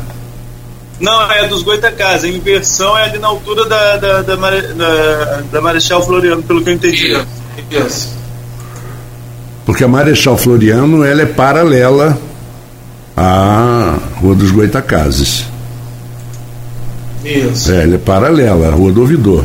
Mas só que a, a Rua Marechal Floriano ela vai no sentido da Beira Rio e a, e a Rua dos Goitacazes vem. Então tem um, um trecho ali da Rua dos Goitacazes, você não sabe se você pode dobrar à esquerda, se pode dobrar à direita, tem uns, uns, uns gelinhos baianos que a gente chamava antigamente, né? Um, pelo menos os baianos aí não vão achar que, que eu estou discriminando. não, mas que fica confuso realmente e causa engarrafamento na 7 de setembro. Eu falo isso, Nelson, porque eu aqui no, na rádio leio todo dia o trânsito e eu vejo o mapa. Todo dia 7 de setembro está com problema. E esse semáforo que a gente falou ali da Marechal Deodoro, que é a Rua do Príncipe, o certo seria na esquina da 28 com Carlos Lacerda, porque aí faria-se uma obra e aí sim o trânsito viria da Carlos Lacerda num sentido só em direção ao centro. Aí sim, invertia a Marechal Floriano para cá, para 28 de março, e a Rua do Gás para lá. Eu acho que esse seria o correto.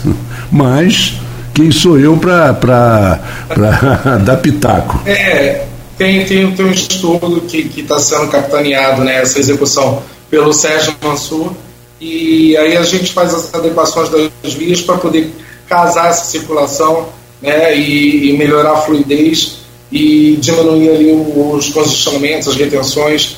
Então, isso vai, vai, vai dar melhoria para a região. Claro, eu tenho recebido até é, informação até de comerciantes preocupados se isso vai diminuir a circulação. Não, não vai. É pra, pelo contrário, dar mais fluidez ali e fazer as adequações necessárias de segurança né, na, nas vias ali e melhorar o tráfego. Nelson, tem outra pergunta aqui, até é, do Cristiano Sampaio, advogado Cristiano Sampaio. Ele fala sobre uma obra que vem acontecendo. Na cidade tem passado muita obra de recapeamento aqui no centro e isso dá um nó no trânsito. Isso é natural, né? É, todo, todo mexe com o trânsito, interdita meia pista, enfim. Tudo isso é bastante, é bastante natural e isso vem acontecer, sempre vai acontecer quando tiver alguma intervenção. Mas Cristiano Sampaio ele fala justamente de uma intervenção que tem acontecido em um trecho da cidade, que seria uma obra é, interditando ali a Saldanha Marinho e, e parcialmente a Tenente Coronel Cardoso, Saldanha Marinho com, com, com, e Formosa.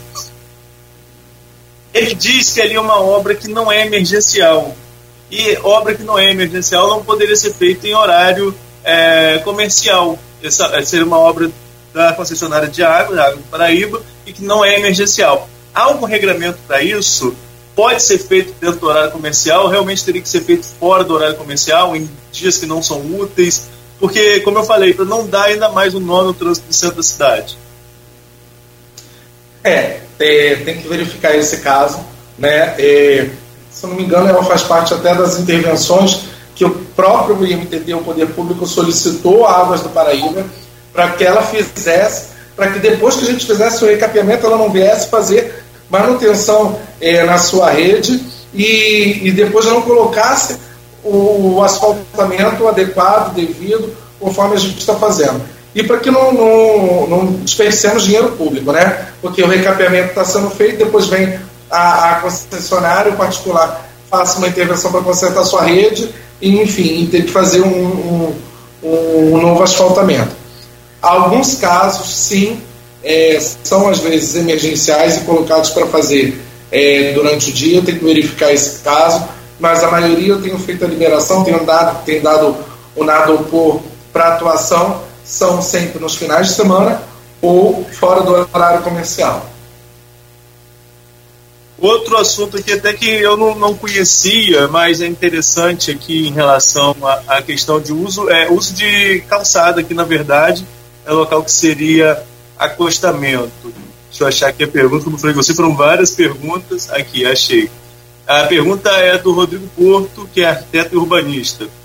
Nelson, observei que tivemos recentemente a instalação de dois parklets, não sei se é essa a pronúncia, na cidade. Essas, e ele pergunta: essas estruturas foram autorizadas pela MTT? Se sim, como se deu o estudo e análise para a inserção dos mesmos e qual a normativa foi utilizada quanto diretrizes de implementação? Aí ele até mandou para a gente uma foto para explicar o que é esse parklet, para quem está ouvindo a gente. É tipo um, um deck, digamos assim, é, em frente a um estabelecimento comercial que pega ali o espaço que seria uma vaga de estacionamento em frente a alguns locais comerciais. É, isso passou por vocês? Tem, tem, e aí, desse, nesse espacinho, desse, entre aspas, um deckzinho, tem mesas, tem sombreiros, tem lixeira, é, enfim, isso passou por autorização do MTT e é isso, essa é a pergunta dele. É, eu acho que esse caso específico eu sei, só que quero deixar bem claro assim, existem algumas, é, algumas questões. A autorização do MTT é com relação ao impacto da via, da circulação, é, do ordenamento da via, é um dos, é, é uma das autorizações necessárias que o empresário, o empreendedor, o empreendimento deve solicitar ao poder público, ao município, para poder fazer suas intervenções, suas construções, ampliação, seu recuo ou não. Então, não basta apenas é, a autorização do MTT, e se ele não teve autorização dos outros, outros órgãos competentes do município, deve ser revisto, verificado a, a posturas ou a obras, enfim. O MTT é, dá a informação, a autorização com relação ao impacto viário da via. Agora, se também o projeto que foi apresentado é, não foi feito adequado ou da forma que foi apresentado, é, realmente com relação à fiscalização da postura e da Secretaria de Obras, de licenciamento. Vamos lá, estamos chegando ao final e não sei se vai dar tempo de fazer todas as perguntas. Tem aqui, sabe, sabe Gustavo Gomes está meio, tá, tá, meio revoltado aqui com o IMTT. É, eu vou trazer aqui as colocações dele e abrir espaço para você responder. É, ele vai pontuando. Estacionamento em local proibido, por exemplo, ao longo da Avenida 15 de Novembro. Vagas de idosos e deficientes usurpadas por motoristas inescrupulosos. Ligando para o IMTT, ninguém vem verificar o abuso. Vans fazem uma baderna em todo o município, todo tipo de bandagem, nenhuma punição deste governo carros lotados em local de estacionamento reservado aos ônibus. E isso é apenas um cafezinho. Presidente, por que o IMTT não cumpre o seu papel? Estou é, falando também revoltado com o IMTT. Eu deixo aqui o espaço para você respondê-lo nesse momento. É, ele está numa sensação de, de descontentamento muito grande. É, é compreensível, porque, como eu tenho falado, existem algumas irregularidades, sim, que a gente está coibindo Existe transporte irregular, sim, é, que a gente também está coibindo. A fiscalização está atuante. Como eu falei, teve até essa semana mesmo de atuação da fiscalização é, com relação às vozes permissionários. Também são fiscalizados, é, sofreram algumas apreensões no, ao decorrer do ano passado e desse ano. É, foram removidos ao pátio para adequação, para cumprimento de horários, para melhoria do atendimento, enfim assim como, como as empresas de ônibus, os próprios taxistas. É, atualiza, a atuação da fiscalização é constante, precisa ser intensificada, está sendo intensificada, né, e, e, e essa percepção de melhoria é, ele vai ter é, e rapidamente. Bom, uma outra pergunta, mais uma pergunta. Ah, eu vou, eu vou estourar um pouquinho. Não, vamos, vamos lá, vamos lá, porque eu também tenho. Raul Palácio é, o professor Palácio da UEMP em relação ali é, a falta de ônibus no retorno dos estudantes. Deve ser uma questão que já deve ter chegado ao seu conhecimento. é, isso tem acontecido e qual a solução que o MTT busca ali para esse espaço? É, o, o, reitor até diretamente falou comigo, mandou, mandou mensagem para mim e já busquei é, soluções ali para essa questão. É, a gente já solicitou ampliação da disponibilidade de veículos para poder atender, o cumprimento de horários e principalmente o noturno. E não é um problema lá. Ontem nossa equipe também teve, inclusive, no, no Senac, porque tem alguns cursos que estavam sendo impactados, porque até por um horário noturno e não estava tendo cumprimento por parte da empresa de ônibus, é, enfim, IFE, é, principalmente horário noturno, a gente estava tendo essa dificuldade, a gente está tá ampliando, está melhorando, tem a previsão de ajuste, inclusive, de algumas linhas para poder suprir, para poder melhorar essa, essa dificuldade ali na UENF. A gente vai dar uma resposta, vai dar uma ampliação e até mesmo talvez uma criação de uma linha é, específica para poder atender. Falando em UENF, Arnaldo, só. Marco, quero só terminar a minha parte e deixar você à vontade. Tá. É, o Nelson colocou, chegou, tinha outras perguntas de ouvintes, peço desculpa, mas o tempo já está até estourado. É, você citou aí a questão do estacionamento no centro, né? estacionamento rotativo no centro. Nós conversamos em maio do ano passado, é, aqui no Folha no a última vez, e a previsão era que esse estacionamento passasse a funcionar no segundo semestre de 2021, o que não aconteceu. Pergunto por que não foi implementado, como tem sido o diálogo com o setor produtivo, as entidades de classe DL, a SIC, em relação à implementação desse estacionamento rotativo e se vai ser implantado a partir de quando? É, a gente está também para poder mandar para a concorrência. A gente teve atraso no, na, na elaboração, na saída do projeto. A gente teve que concentrar esforços em algumas outras questões, é, inclusive porque a gente tem a verificação de implantação de uma ciclofaixa né, na Barão de Miracema, por exemplo, ali na, na 15 de novembro da Saturnino Braga até, até Ponte da Lapa.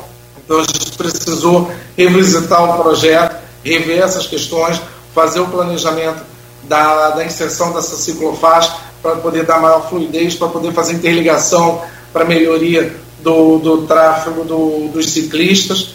Então a gente teve que fazer recontagem e aí tem que ir novamente para pesquisa de mercado.